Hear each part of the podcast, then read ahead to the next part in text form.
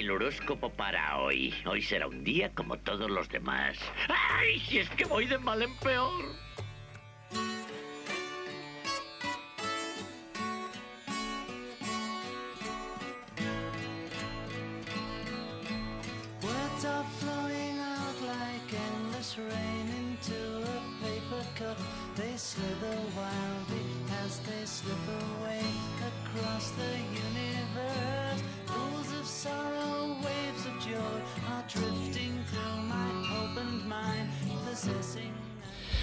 Muy buenas tardes. Uh, qué pedazo de eco tenemos hoy. Un pedazo de volumen. Hoy entramos con fuerza, ¿eh? Ahí, ahí, ahí, ahí, muy bien. Mucho mejor ya, ¿eh? Mucho mejor, ¿dónde va a dar? Bueno, pues como iba diciendo, muy buenas tardes a todos los que nos estéis escuchando, bien a través de la emisora, bien a través de internet, bien allá donde estáis. Lo importante es que estáis aquí, escuchándonos. Yo me llamo Emilio García y bueno, aquí comienza nuestro particular viaje. Nuestro particular viaje por el cosmos. Aquí comienza a través del universo.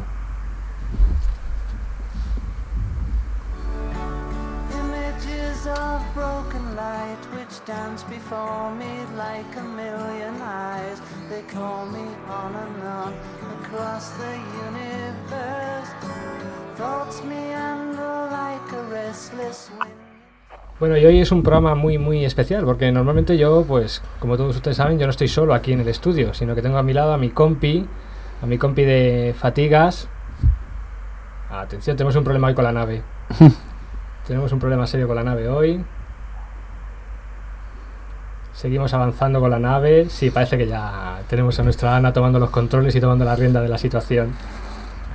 Bueno, muy bien, como todos ustedes saben, yo normalmente no estoy solo aquí, sino que tengo a mi lado a mi copiloto especial, a Pablo Santos, pero hoy estoy solito, porque Pablo no está aquí conmigo. Está mucho más cerca de las estrellas hoy, lo que a mí me gustaría estar. Muy bien, ¿dónde, dónde anda Pablo? Pablo, ¿dónde estás?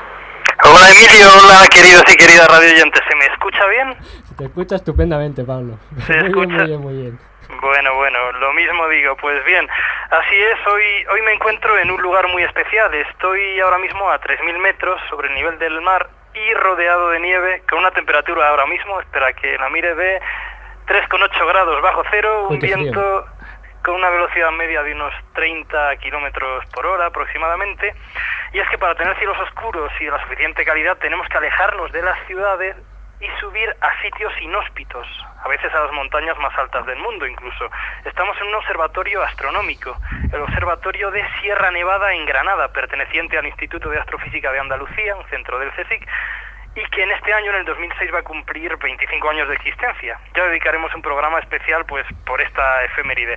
Ahora mismo son las 5 y 5, 5 y 5 hora, hora de tiempo universal, o sea, una hora más en la, en la península, las, las 6 y 5. Ah, sí, sí, cinco más o menos. Ahora me estás diciendo que estás en un observatorio de, de astronomía, ¿no? De astrofísica, ¿no? Pachulo nosotros, ¿eh? Esto es un programa de astronomía, pues ala, mandamos un presentador allá, a, a lo alto de la sierra, a observar las estrellas. Y además, por cierto, Emilio, aquí hay alguien que, que te quiere saludar. Ah, sí, ¿algún compi del ISTI, del Instituto de Astrofísica de Andalucía, que esté por aquí? Hola Emilio, hola No. Emilio. Te echo, te echo de menos. Aquí hace mucho frío, pero se ven las estrellas estupendamente. Voy a hacer aquí, desde aquí, las cartas astrales más exactas de mi vida, Sí, desde aquí sí, arriba. sí. Y por cierto, quiero mi sección, Emilio, quiero mi sección. Hola Felipe, ¿cómo estás, corazón? Eh, Pablo, de verdad que te agradezco muchísimo que te lo hayas llevado porque el otro día mi psicoanalista me dijo que me convendría también alejarme un poquito de él unos cuantos días, por, por mi propia salud mental. Mira, a ver si ya que estás ahí, Felipito, te empapas un poco y aprendes un poquito de ciencia, que te viene bien, ¿eh? Quiero mi sección, Emilio, quiero mi sección sí. del programa, ya se lo he dicho a Pablo. Y además, ya sé manejar los microscopios de aquí y he visto cosas maravillosas. Creo que tras este sacrificio y soportar este frío me merezco una sección en A través del universo. Pero qué- Quiero mi sección, Emilio. Pero qué microscopios, Felipe, qué microscopios, telescopios, telescopios. Los instrumentos que hay en los observatorios se llaman telescopios. Ah, vale, telescopios. Y por cierto, Pablo, anda, quita, amordázale un rato, anda. Pablo, ya que hablamos de telescopios, ¿qué, qué telescopios hay en el Observatorio de Sierra Nevada? A ver, a ver, Felipe, déjame. Bien, pues Emilio, los telescopios principales cuya óptica es de manufactura china son dos telescopios reflectores, o que funcionan con, con espejos, cuyos espejos principales tienen un metro y medio y 90 centímetros de diámetro. Un momento, Pablo, has dicho espejos, o sea, telescopios hechos de espejos. Emilio. eh, la mayor parte de los telescopios actuales funcionan utilizando espejos en vez de lentes. Un diseño que fue inventado hace ya mucho tiempo por Newton. Aparte de estos dos telescopios grandes, en el Observatorio de Sierra Nevada también hay varios telescopios pequeños, como el telescopio infrarrojo de 60 centímetros, optimizado para observar explosiones de rayos gamma, de las que ya hablaremos en breve, los En otro tetrascopios en otro programa, en el próximo. Pues no sé, dentro de poco. Bueno, cuando sea, los tetrascopios, que son cuatro telescopios iguales de 40 centímetros de espejo, optimizados para buscar objetos transneptunianos, un monitor de SIN, etcétera, etcétera, etcétera. Eh, y decir que lo importante de un telescopio, contrariamente a lo que todo el mundo pueda pensar, no es el aumento que tenga, sino lo gordo que este telescopio sea. Es decir, cuanto más gordo sea el telescopio, mayor capacidad de captar objetos débiles vamos a tener. Ajá. Oye, ¿qué te iba a decir? ¿Cómo, ¿Cómo se plantea esta noche de observación? ¿Cómo vais a ver estrellas, galaxias, planetas? ¿A los vecinos de Granada? ¿Qué, qué idea tenéis para esta noche? Bien, te cuento, Emilio, todo el día ha estado nublado, ahora parece que ha despejado, aunque no se puede abrir por ahora porque la humedad está todavía todavía alta y estamos estamos a la espera. Y decir ahora mismo que, que bueno, que, estamos en la sala de control de uno de los ordenadores, de uno de los telescopios, perdón, una sala llena de ordenadores, de teclados, de pantallas, y en esta sala de control es en la que trabaja el astrónomo profesional hoy en día. Eh, no vamos a ver los objetos pegando el ojo al ocular, al telescopio, como se hacía antiguamente, sino que hay una serie de detectores en, en, determinados lugares de los telescopios y la información pasa a un ordenador y la visualizamos en una pantalla, así de sencillo, así de tecnológico y a la vez pues así de poco romántico también. Pues mira, me alegro mucho que saques este tema de tecnología en la astrofísica, porque precisamente hoy, al final, vamos a presentar un- una sección que ha hecho, Astrologuito ha hecho algo ahí, ¿no? Una sección Eh, Pa- precisamente Pablo, sobre no, eso. Pablo, Pablo, yo, yo quiero, yo, aquí hay un botón, un botón rojo, lo, lo voy a tocar, ¿me dejas? ¿Puedo? Ay. ¿Puedo? ¿Qué ha hecho? ¿Qué ha hecho? Felipe, apártate de aquí. Emilio, Felipe acaba de apagar el telescopio. Sigue tú con el programa, anda Emilio, a ver si consigo convencer a los astrónomos de que, de que no nos echen a patadas de aquí. Este Felipe siempre armándolas. Y es que... Sí, que te dije que no te lo tenía que subir. Mira que te lo dije. Bueno, vamos Quiero a... mi sección. Sí, quiero mi sección, sí. Vamos a despegar ya, a ver qué tal sale esta experiencia. No sin antes dar un fortísimo saludo a nuestra piloto favorito, a Ana, que está a los mandos de nuestra nave, como siempre controlando todo. Así que comenzamos y empezamos con nuestras astronoticias. Astronoticias. Bueno, Pablo, ¿y qué noticias tenemos hoy sobre nuestro querido universo? Pues bien, empezamos por la sonda Nuevos Horizontes, que ha despegado ya con rumbo al planeta Plutón y al cinturón de objetos transneptunianos de los que ya hablamos algo en, el programa pasado. Eh, a la tercera fue la vencida el pasado jueves 19 de enero y tras dos intentos fallidos, a las 2 hora de Cabo Cañaveral, el cohete Atlas 5 catapultó a la sonda Nuevos Horizontes fuera de la atmósfera terrestre rumbo primero a la Luna, a Júpiter después y en último término a Plutón, el diminuto planeta que cierra la lista de los nueve que componen el sistema solar y sobre el que los científicos apenas conocen nada. Y además lo hizo con la mayor velocidad de escape alcanzada jamás por un artefacto lanzado desde la superficie de la Tierra, nada más y nada menos que 58.000 kilómetros por hora. Bueno, la sonda, como ha dicho Pablo, tiene como objetivo llegar a Plutón, al planeta Plutón, aunque hay una controversia sobre si es un planeta o no, y enviar toda una avalancha de datos de este sistema planeta, de este, de este planeta. Eso sí, antes tendrá que hacer un largo viaje a través del sistema solar que terminará dentro de unos nueve años, en el 2015. En el camino, la sonda se acercará a Júpiter, al planeta más grande del sistema solar, y precisamente utilizará su enorme gravedad para catapultarse, para coger un nuevo impulso para llegar a los confines del sistema solar y visitar Plutón. Bien, Nuevos Horizontes sobrevolará Plutón y la que se creía su única luna hasta hace muy poco tiempo, Caronte, cartografiando su superficie y enviando datos cruciales y detallados sobre su composición. Una vez realizada esta misión, los científicos planean enviar la nave a estudiar algún otro cuerpo del cinturón de objetos transneptunianos, también conocido como cinturón de Kuiper o de Kuiper, la zona del sistema solar donde se encuentra Plutón y que a día de hoy ya ha sido destronado Plutón como objeto más grande de los que habitan, de los que orbitan en dicha zona. Bueno, pues habrá que esperar unos añitos para ver qué, qué nos dice la, la misión Nuevos Horizontes. Pasamos a la siguiente. habrá que esperar. Habrá que esperar. La siguiente noticia. Se buscan voluntarios para tamizar polvo estelar, como lo oís. En un nuevo proyecto llamado Stardust Home, investigadores de la Universidad de California en Berkeley y de la NASA están pidiendo al público que les ayude a buscar granos submicroscópicos de polvo interestelar. Estos granos vienen en el recolector de las Stardust. No sé si os acordáis, el programa pasado hablamos de esta misión, una misión que había ido a la cola de un cometa, había recogido polvo cometario y había vuelto. En su camino también recibió una serie de polvo procedente de estrellas distantes, del medio interestelar, etcétera, etcétera. Este polvo es el ladrillo con el que se construye nuestro sistema solar. La Tierra, eh, los planetas vecinos, la Luna y por supuesto nosotros mismos. ¿no? Pero no sabemos cómo es un típico grano de polvo interestelar, ya que nunca ha sido estudiado en el laboratorio. Eso es, Emilio. Los científicos del proyecto esperan encontrar unos 45 granos de, de, este polvo submicroscópico en la parte trasera del recolector de la, de la sonda que está formado por mosaicos de un aerogel especial, una especie de pegamento, donde queda atrapado el polvo. Gracias a fondos de la NASA y a la ayuda de la Sociedad Planetaria, el Laboratorio de Ciencias Espaciales ha creado un microscopio virtual, un microscopio que permitirá a quienes tengan una conexión a Internet puedan revisar la, el millón y medio de fotografías del aerogel buscando las ranuras en forma de zanahoria que este polvo deja al entrar en, en este material pegajoso. Cada foto cubre un área menor que un grano de sal. Eh, es complicado y bueno, el, el, proyecto, como tú decías al principio, ha sido denominado Stardust Home. De verdad que es como, como buscar una aguja en, en, un pajar. De hecho, el proceso de búsqueda es complicado y se requiere que se revise cada detalle de cada fotografía. La idea es que cada imagen se entregará a cuatro voluntarios y si al menos dos de ellos reportan huellas de este polvo, entonces se entregará la imagen a 100 personas.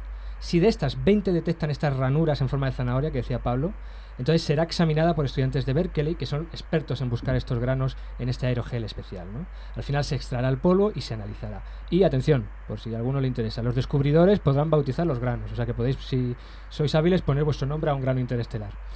Para poder participar en esta búsqueda hay que acceder a una página web que os la voy a dar ahora mismo, se llama stardustathome.ssl.berkeley.edu barra index.html.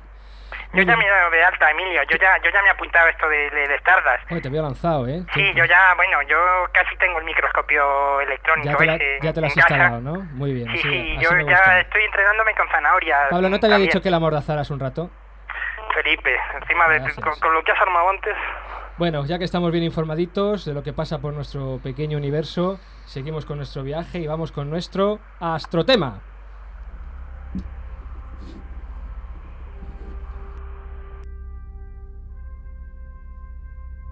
Astrotema. Como comentado hace un momentito, el sitio en el que me encuentro, el observatorio de Sierra Nevada, es lo que se, se denomina lo que se llama un observatorio óptico.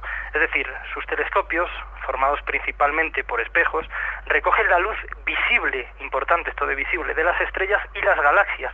Es decir, la luz que el ser humano, que nosotros podemos ver. Pero muy cerca de aquí, a escasos metros, de hecho si me asomo a la ventana, Emilio, puedo, puedo verlo, se encuentra otro observatorio un poco diferente. Si nuestros oyentes han subido a Sierra Nevada alguna vez, seguro que han visto una gran antena que mucha gente confunde con un radar y ni mucho menos lo es. Es una antena cuyo objetivo es escuchar la emisión radio de las estrellas. Mira, ¿ves esa constelación que forma una especie de W? Es Casiopea. Y em, Casiopea A emite un, un montón de señales de radio. Suelo escucharla mucho. Son los restos de una supernova. Y ustedes se preguntarán, ¿escuchar la emisión radio de las estrellas? ¿Es que emiten programas de radio los marcianos? Bueno, pues no, no, no es esa la idea, aunque ya nos gustaría, ¿eh? aunque nos hiciera la competencia a los marcianos. Verán, las estrellas, las galaxias, los distintos objetos celestes emiten lo que se denomina radiación electromagnética. Esta radiación es un conjunto de ondas, un conjunto de ondas con diferentes frecuencias, que viajan enormes distancias hasta llegar hasta nuestro planeta.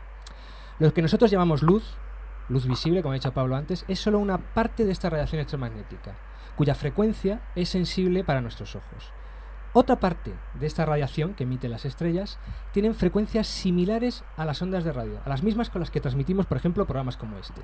La parte de la astrofísica que estudia esta emisión radio de las estrellas es lo que llamamos radioastronomía.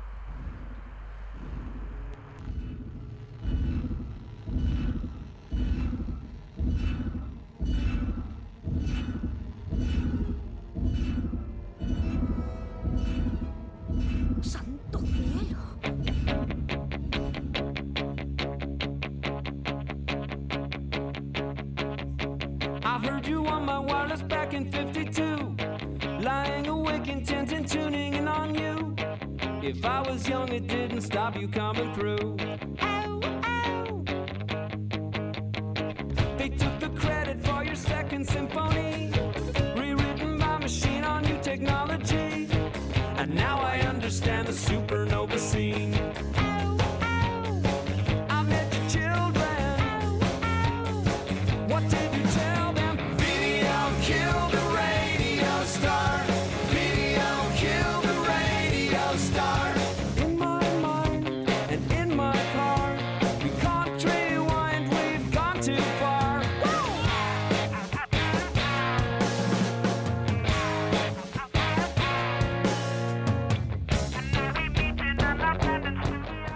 Pero para hablarnos de radioastronomía y de radioantenas, que son los telescopios con los que observamos o escuchamos esta radio, tenemos hoy con nosotros a todo un experto, a José Francisco Gómez. José Francisco Gómez estudió ciencias físicas en la Universidad de Granada. Realizó la tesis a caballo entre el Instituto de Astrofísica de Andalucía, en Granada, y el Harvard Smithsonian Center for Astrophysics en Cambridge. Entre 1993 y 1995 trabaja en el Instituto de Astrofísica de Andalucía y hasta el año pasado en el Laboratorio de Astrofísica Espacial y Física Fundamental en Madrid, donde fue jefe de la unidad de radioastronomía. Actualmente ha regresado al Instituto de Astrofísica de Andalucía. La especialidad de José Francisco es el estudio de regiones de formación estelar, es decir, lugares donde nacen las estrellas, para lo cual se emplean fundamentalmente técnicas radioastronómicas. Además, José Francisco ha sido el responsable de un proyecto educativo precioso del que esperamos nos hable. Se trata del proyecto Partner, que permite que estudiantes de secundaria puedan manejar un radiotelescopio profesional. Bueno, es que además lo que tú no sabes es que también es licenciado en psicología y según sus propias palabras, un aficionado al cine, a la literatura y a las comidas en los buenos restaurantes. ¿no? Pues, sí. Pues, pues no lo sabía. Bu- buenas tardes. José Francisco. Hola, buenas tardes. ¿Qué tal, José Francisco? ¿Qué Bueno, tal? y entonces, ¿es radioastrónomos escucháis las estrellas como en el trocito este de Contact que hemos escuchado, con los cascos puestos aquí como en la radio o no? Pues no, no sé, no sé la verdad si escuchar es la mejor palabra que podíamos escuchar para, que podíamos utilizar para esto, porque la verdad es que puede llevar a confusión, ¿no? Y bueno, si veis, si habéis visto la película Contact, eh, veis a Jodie Foster eh, realizando las observaciones con los cascos puestos y esto, ¿no? Eso no tiene nada que ver con lo que nosotros hacemos, ¿no? Me cachis. Lo siento mucho. Sí, eh, digo que lleva confusión porque, claro, hay mucha gente que confunde ondas de radio con sonidos. Entonces, eh, no es lo mismo. Como tú, Emilio, muy bien has contado, las ondas de radio son una cosa parecida a la luz. Lo único que las diferencia es eh, la longitud, eh, la distancia que hay entre los picos de las ondas. Entonces, básicamente, las ondas de radio es lo mismo que luz, que la luz pensamos que es diferente porque nuestros ojos no son sensibles a ellos, pero nuestros ojos simplemente son sensibles a, los colores del arco iris. De alguna forma, podríamos decir que las ondas de radio son luz de otro color. Ujú. O sea que no, no escucháis entonces las estrellas. No escuchamos, Vale, no. pues. Y de- desde luego que sonidos no son porque también sabéis que, que los sonidos no se transmiten en el espacio, entonces pues nunca nos llegarían. claro. Andando, andando un poco en esto, José Francisco, a ver, yo, yo tengo una duda. Si realmente estas ondas de radio son como luz, pero digamos de otro color, invisible a los ojos, Sí. ¿qué información extra nos da la radioastronomía, estas ondas de radio emitidas por diferentes objetos del universo? ¿Qué, qué, qué información nos da Sí, diferente? Sí, pues mira, eh, de alguna forma es necesario en muchos casos utilizar ondas de radio en lugar de la luz normal a la que estamos acostumbrados, eh, por diferentes aspectos. En, en muchos casos eh, hay procesos a los que no podemos llegar con la luz normal. Por ejemplo, eh, un tema en el que yo trabajo eh, es el de formación de estrellas. Entonces, las estrellas se forman en, en el espacio, en el interior de nubes de gas y polvo, relativamente densas. Entonces, claro, la luz en una nube de gas, de gas y polvo, la luz normal no penetra. En cambio, las ondas de radio sí. Eh, para haceros una idea, esto sería algo así como cuando estamos eh, conduciendo en una carretera y hay una niebla muy densa. ¿m? Entonces, si habe- algunas veces os habéis encontrado en una situación de es que no veo ni torta, vamos, aquí no veo nada. Entonces, eh, por muy potente que pongas a lo mejor los faros, muchas veces no ves nada. En cambio, en cambio, la radio del coche sigue funcionando. a pesar de toda esa niebla densa. Es decir, las ondas de radio pueden penetrar en zonas oscurecidas donde no penetra la luz normal. Es decir, que, que para entendernos hay zonas o hay determinados materiales para los cuales las ondas de radio, digamos, estos materiales son transparentes, para, para estas ondas de radio, ¿no? Esa- Totalmente, sí, es como si fuera un cristal. Vamos, eh, en el espacio, pues pasan prácticamente sin ser absorbidos por el polvo que hay en, pues, eh, flotando por el espacio. Aparte de esto, eh, sí hay, hay algunos procesos eh, físicos fundamentalmente se observa con ondas de radio. Eh, por ejemplo, en el centro de las, de las galaxias activas eh, se piensa que hay un agujero negro eh, con unos campos magnéticos muy potentes, o sea que son como, como imanes muy potentes. Entonces, partículas cargadas eléctricamente que se mueven ahí, pues emiten también ondas de radio. Y eso solo lo puedes, solo lo puedes ver así. Eso, eh, bueno, eso te iba a preguntar también. Ya nos has explicado un- un- una de las maneras en las que se produce esta emisión radio, pero, pero hay, hay otras formas. Es decir, ¿cuáles son los efectos? Quizás sea una pregunta demasiado general, ¿no? Porque imagino que cada, cada caso concreto pues tiene un- una forma de producir esa emisión radio diferente, pero podríamos hablar de, de cómo se produce un poco en general esta emisión radio en, en el universo. Pues hombre, como, como has comentado, hay muchos aspectos diferentes, ¿no? Eh, una, uno de los aspectos, ya he comentado un poquito, pero cuando tienes eh, partículas con carga eléctrica que se aceleran o cambian de dirección, eso produce ondas de radio. Entonces, cuando esto ocurre en, campos magnéticos muy intensos, pues se producen. Eh, luego hay también otros procesos muy interesantes que son emisiones de moléculas. Eh, hay moléculas en, en el espacio eh, y las moléculas eh, emiten, emiten también ondas de radio, pero además tienen la particularidad de que emiten pues como si fuera una emisora, es decir, en una frecuencia muy estrecha. O sea, si ahora estamos escuchando radio contadero y cambiamos un poco la frecuencia, ya no la escuchamos. Pues lo mismo pasa a lo mejor con las moléculas como una molécula de agua. Tú tienes que sintonizar a una frecuencia y ahí la molécula de agua emite, emite O ondas sea, de cada radio. molécula, por decirlo de alguna manera, tiene su propia frecuencia de emisión, Sí, sí. digamos. Como nuestro programa en 100.9, pues la molécula está... Exactamente. Nosotros, por ejemplo, el agua 22,2 gigahercios y ahí sintonizamos. Si nos movemos un poco más o menos no lo vemos, pero nos sirve para identificar las moléculas también, las ondas de radio. Mira, ¿qué te iba a decir? A mí todo esto me parece muy bien, pero a mí me has dejado cao, tío. Me has dejado cao porque yo toda la vida, desde que vi Contas, pensaba que tú llegabas a un radioobservatorio, te ponías tus cascos, pues sintonizabas la estrella no sé qué, no sé cuántos, y no. Yo también pensaba lo mismo. ¿Verdad que sí? Se nos ha hundido un mito. ¿Cómo, Estaba convencido. cómo, cómo, cómo se observa entonces en radioastronomía, digamos? Pues también hay la radioastronomía eh, es muy variada también, o sea, engloba, digamos, a todo lo que es el estudio de ondas de radio, pero las técnicas son muy diferentes, ¿no? No es lo mismo observar con una sola antena que observar con varias antenas, con técnicas de interferometría. Eh, entonces, bueno, pues por poner un ejemplo, eh, ¿cómo observaríamos con una sola antena? Pues eh, eh, lo que tienes que hacer es, primero, saber dónde estás apuntando, porque no es nada fácil. Si tú estás con, no- con- en un telescopio óptico, pues puedes quizás eh, sacar una fotografía, entonces puedes identificar las estrellas. Puedes ver dónde, digamos, estás apuntando. Claro, ¿no? puedes ver, digo, ah, mira, esta estrella la reconozco, esta también, esta también, entonces esta es mi estrella. Pero claro, en un radiotelescopio es que vas un poco a ciegas, ¿no? Entonces, puede que estés intentando observar una galaxia. Tú no sabes si emiten radio o no.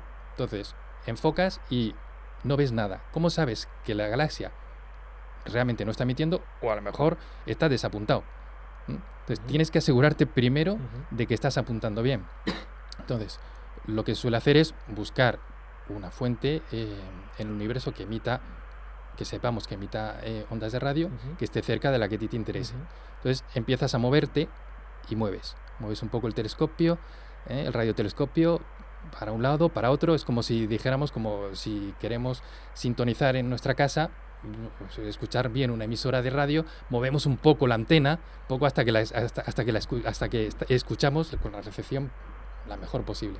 Entonces miras a ver si estás bien apuntado o no. Entonces después te vas a tu fuente. Muy bien, muy bien, fenomenal. Eh, mira, yo sigo, sigo con lo de Contact porque ya te digo que me, ha- me has dejado trastocado. Y bueno, una de las frases de Contact más típicas hablan de. Bueno, mejor que lo escuches tú. Escuchad. Dime que me equivoco, Fish. Eh, podría ser alguna interferencia de la base de Kirkland, pero lo dudo. A ver si lo recibe el sistema de seguimiento. Interferencias. Pues se os puede interferir una observación radioastronómica con alguna fuente de radio cercana que caiga en la misma frecuencia, digamos, o, Ye- o esto es una tontería más de la película. No, no, desde luego que sí, que, que efectivamente hay interferencias, puede haberlas y, y cada vez son un problema más serio. Eh, en realidad, bueno, eh, para la radioastronomía supuestamente hay una serie de frecuencias reservadas. Hay convenios internacionales que han declarado que, por ejemplo, eh, la línea de hidrógeno que emite con una longitud de onda de 21 centímetros es muy interesante y se reserva para radioastronomía y ahí no puede emitir, mm, no, se, no puede haber ninguna emisora de radio, ni, ni, ni enlaces de microondas, ningún tipo de cosas. Eso es la teoría. La práctica es que cada vez eh, se están invadiendo más las frecuencias eh, reservadas para radioastronomía. Por ejemplo, un problema serio fue con eh, las frecuencias en 18 centímetros, por ejemplo. Hay una línea muy interesante de la molécula de OH, oxígeno y, e hidrógeno. Y bueno, pues es muy difícil ahora realizar observaciones en esa banda por, por eh, la constelación de satélites Iridium, que, eh, que es una, una constelación de satélites para comunicaciones de teléfonos móviles y, y- y y invadió esta banda de cierta forma. Entonces es complicado. Pablo, te oigo que estás ahí pegándote con Felipe Astrologuito. Sí, bueno, no, no, no se está quieto, está empeñado en, en tocar todos los botones. Yo tenía otra pregunta, José Francisco. Eh, las observaciones ópticas, pues, pues vale, puede ser una imagen, pueden ser imágenes, pueden ser espectros, pero ¿cómo analizamos esa información radio? Es decir, ¿realmente nosotros qué tenemos cuando vamos al radiotelescopio como astrónomos y volvemos después a nuestros institutos a analizar esa información? ¿Qué es, qué es la información realmente que traemos y cómo, cómo la analizamos? ¿Cómo extraemos de ahí algo, algo que nos sirva ¿no? para hacer astrofísica? Pues bueno, en realidad el producto final es muy parecido al de la astronomía óptica, como tú has dicho, también son imágenes y también son espectros. Eh, espectros son, por ejemplo, lo que comentaba antes, emisión de una molécula. ¿no? Entonces, esto luego tú puedes mirar, dependiendo si se ha movido un poco la frecuencia o no, eh, esto te da información de cuál es la velocidad a la que se está moviendo el objeto que tú estás estudiando, por ejemplo. Eh, también puedes hacer imágenes de una forma quizás diferente y puedes ver cómo se distribuye, por ejemplo, pues, la emisión de una molécula determinada, eh, donde hay más, donde hay menos, donde es más probable entonces que se formen las estrellas, eh, comparando emisi- eh, imágenes en diferentes moléculas, por ejemplo, pues puedes saber cuáles son las zonas más calientes, más frías, este tipo de cosas. ¿Alguna pregunta más, Pablo? No, no, no, por mi parte. Bueno, pues yo sí que te quería preguntar porque uno de los pocos proyectos que han existido para, para la búsqueda de señales extraterrestres ha sido SETI. SETI utilizaba radioantenas que buscaban señales no naturales, señales como esta. Números primos. Dos, tres, cinco, siete, todos son números primos. Es imposible que sea un fenómeno natural. Bien, bien, no nos...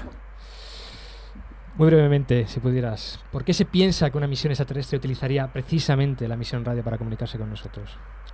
Pues eh, quizás por dos razones fundamentales.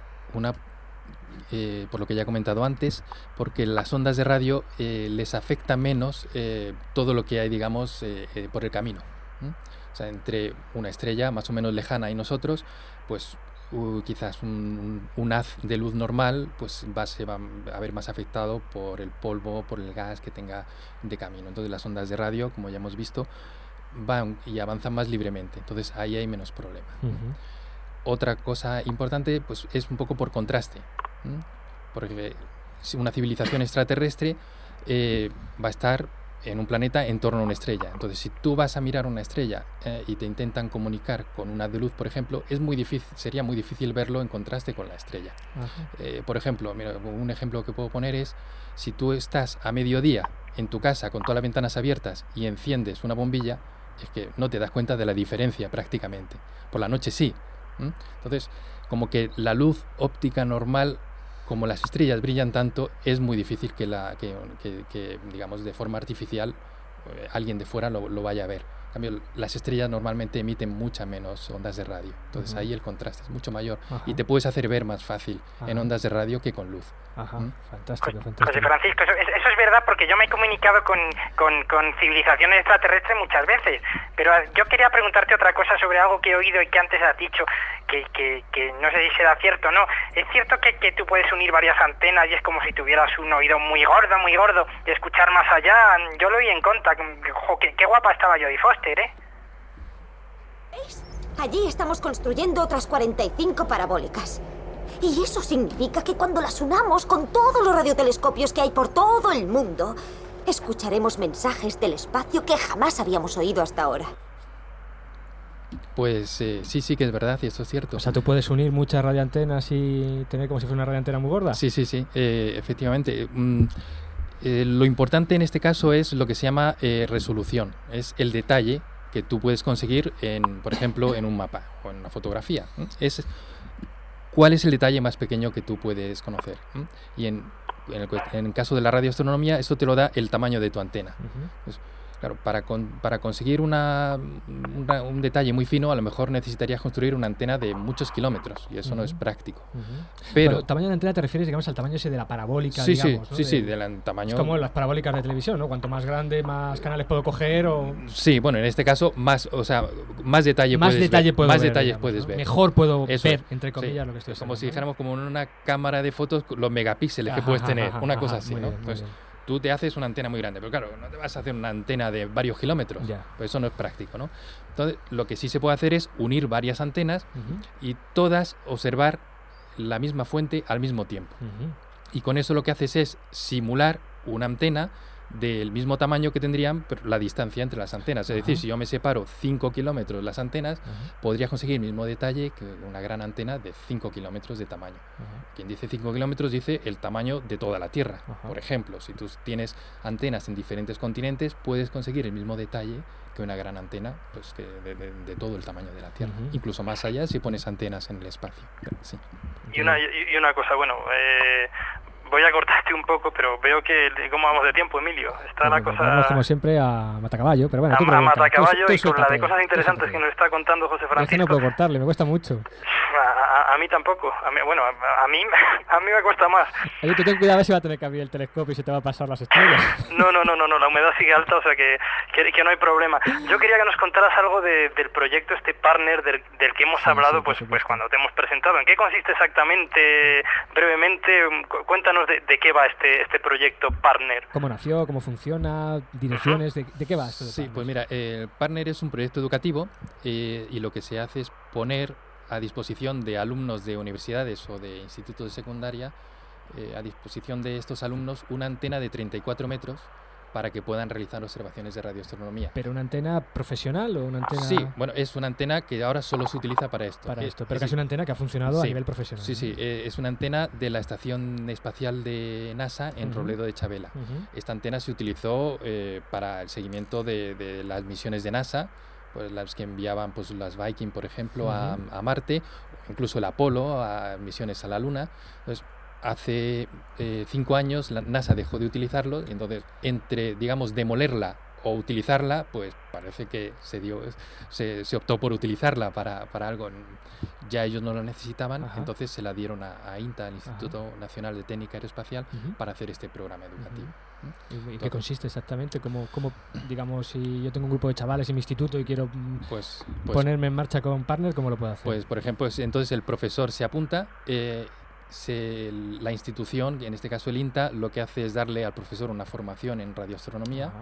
Eh, son unos cursos, parte a distancia y parte son presenciales en Madrid, eh, sobre radioastronomía, y un poco para que vean cuáles son las posibilidades del instrumento y cómo lo pueden utilizar en su clase. Eso es un poco ya, mm, queda a criterio del profesor cómo se utilice, pero digamos que pensamos que tiene muchas posibilidades, ¿no? No solo, digamos, como un juguete que se puede utilizar desde la clase, como, como un videojuego, ¿no? Sino como un instrumento educativo, porque claro, cuando tú realizas una observación de, de radioastronomía, pues tiene implicado muchos conceptos que a lo mejor se están dando en el programa educativo de- de- del instituto. Pues, las ondas electromagnéticas o la ley de la gravedad. Tiene muchos contenidos transversales que está Sí, de moda. pues eso, ¿no? Pues, y, y lo puedes ver de forma práctica y que no es, digamos, un contenido de un libro y una fórmula, sino que los chavales pueden ver ah, pues mira, O sea, esto pueden se utiliza, realizar una observación astronómica. lo, haz- lo hacen desde su propio centro. Y desde su propio centro, Sí, remotamente. remotamente y, y con observaciones que se espera que tengan incluso una utilidad científica.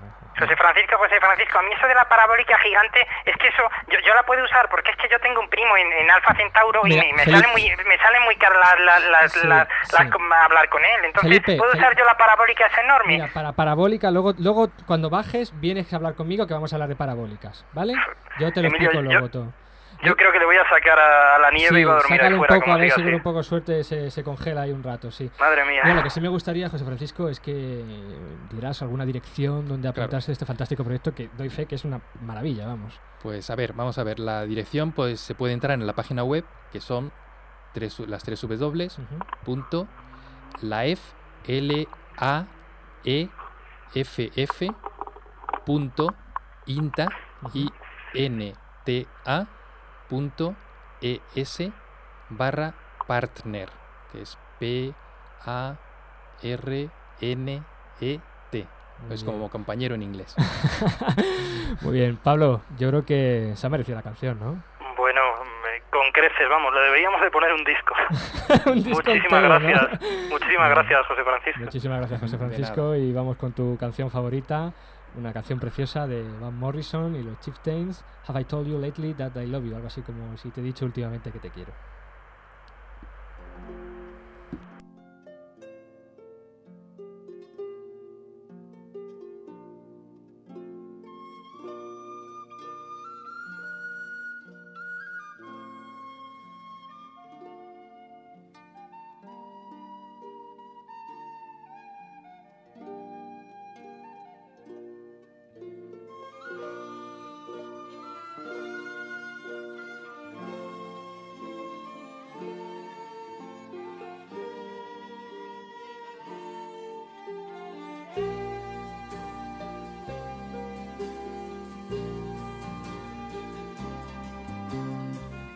Have I told you lately that I love you?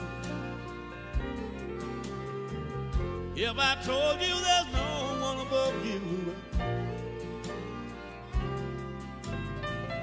And you fill my heart with gladness, take away my sadness, ease my troubles, that's what you do. All the morning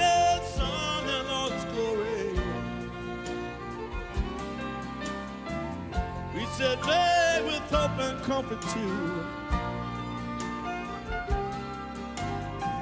And you fill my life with laughter. Oh, you can make it better.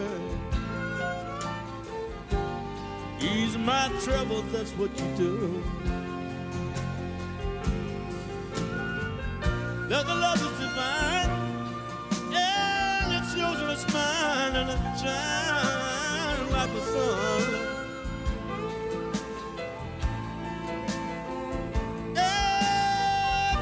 The day, we shall give thanks and praise to the one.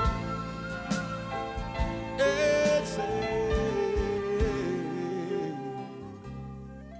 Have I told you lately that I love you? La verdad que cuesta, cuesta quitarla, la canción más bonita. Qué Bueno, bonita. Ah, eso te iba a decir yo, que estabas ahí todavía, ¿no? Sí, sí, sí, Me aquí encanta, sigo. me encanta.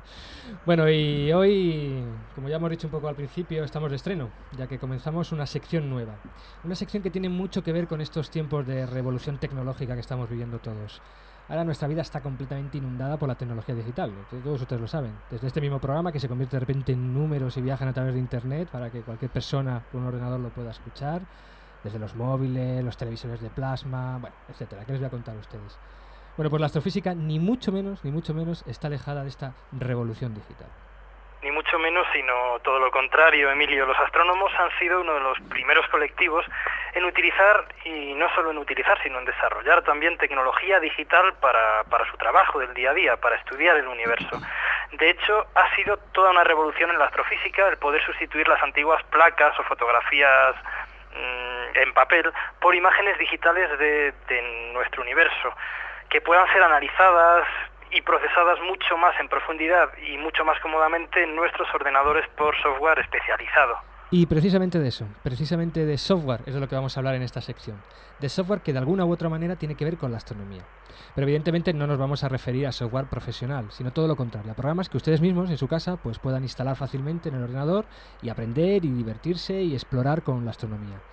Y para ello contamos con todo un auténtico experto en astrofísica y en informática. Es nuestro astromático. Program complete. Direction unclear. Please repeat request. Program complete. Interface complete. Program complete. Auto-destruct sequence armed. Program complete. Warning. Program complete.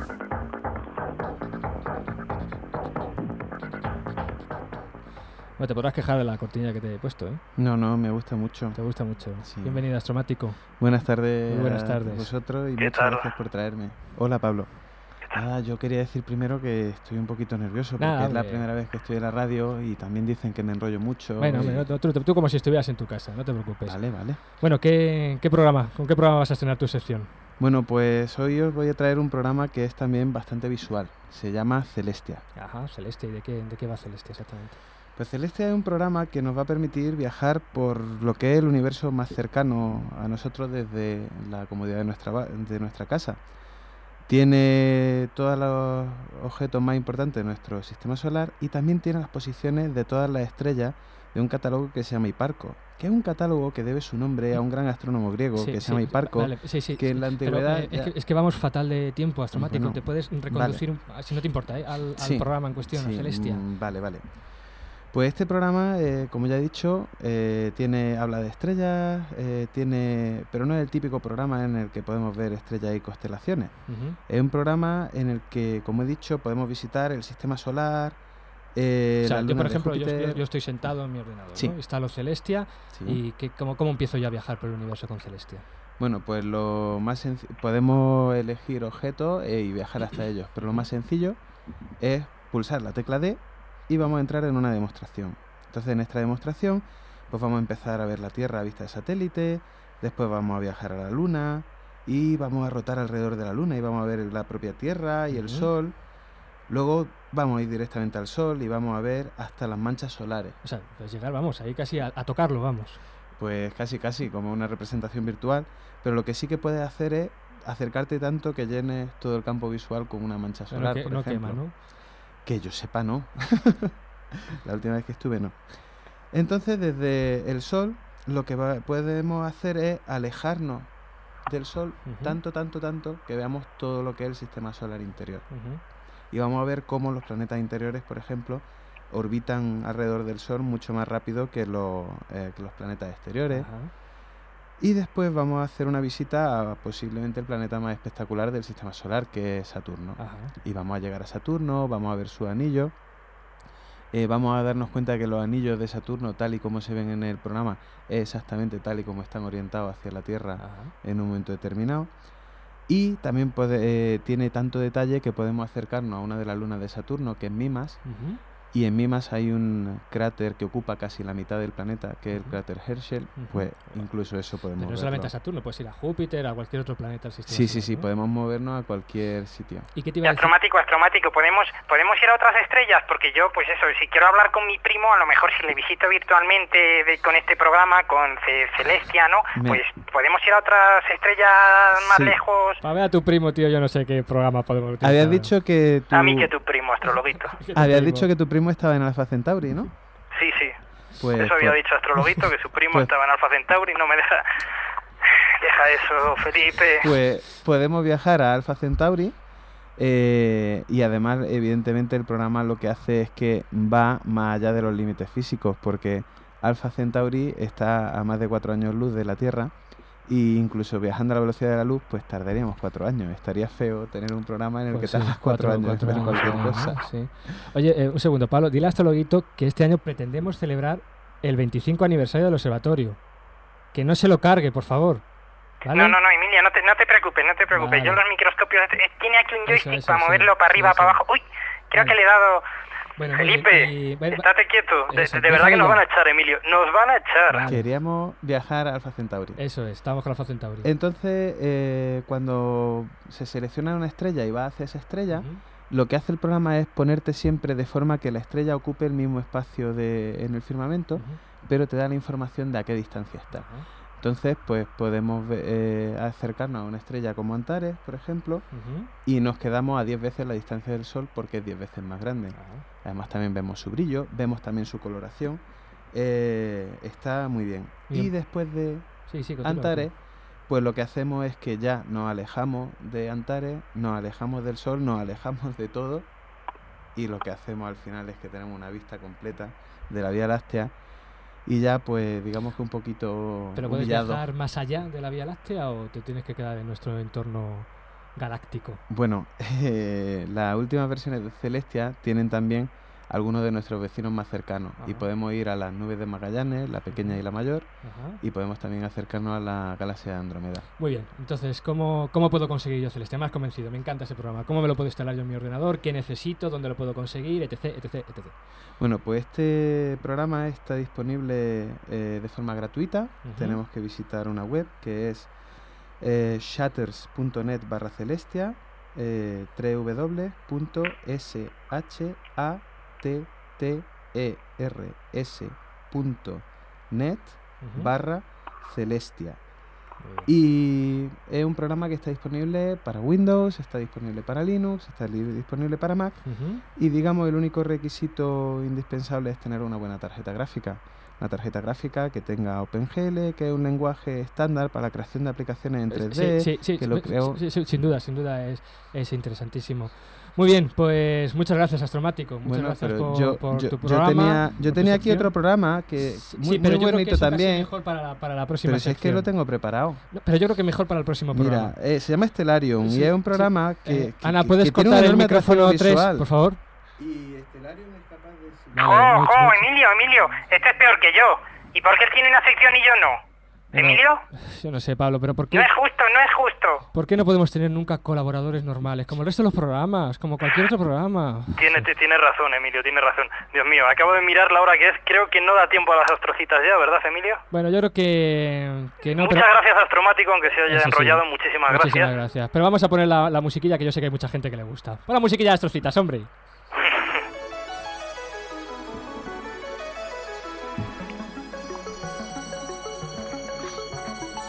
Astrocitas. Bueno, pues yo creo que la astrocita es volver a vernos la semana que viene en Pues este sí, por programa. cierto, teníamos que agradecer a una persona que nos ha escrito un email, Ah, sí, verdad. Tenemos un oyente, tenemos un Tenemos oyente. un oyente fuera, fuera de Granada. Sí, sí, increíble. Yo a veces me, alucino, de verdad. Un oyente en. Madrid. No he traído, bueno, estoy aquí arriba y no tengo el nombre de la persona, pero en el programa próximo decimos el nombre en antena porque, porque se lo merece. Y si alguien quiere escribirnos, también lo decimos, ¿eh? Que Por supuesto, problema, por ¿eh? O sea, supuesto. no- Todos los que nos escriban, si no pasan de 100, los, los nombramos en el programa. Muy bien, Pablo, pues que tengas muy buena noche de observación. Muchísimas Ata hasta gracias. a lo alto del pico veleta. y- Muchísimas gracias, Y Emilio. ya está. Yo creo que Y nada, oyentes, hasta el próximo programa. damos las gracias de nuevo a José Francisco, a nuestro astromático. Un besazo para todos los que nos estéis escuchando y hasta la semana que viene. Y también a Ana, por cierto. esforzado. ¿Y para qué? Para hacer el ridículo. La moraleja es, no os esforcéis.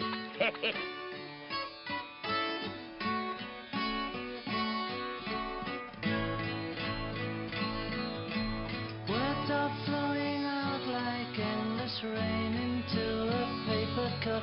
They slither wildly as they slip away across the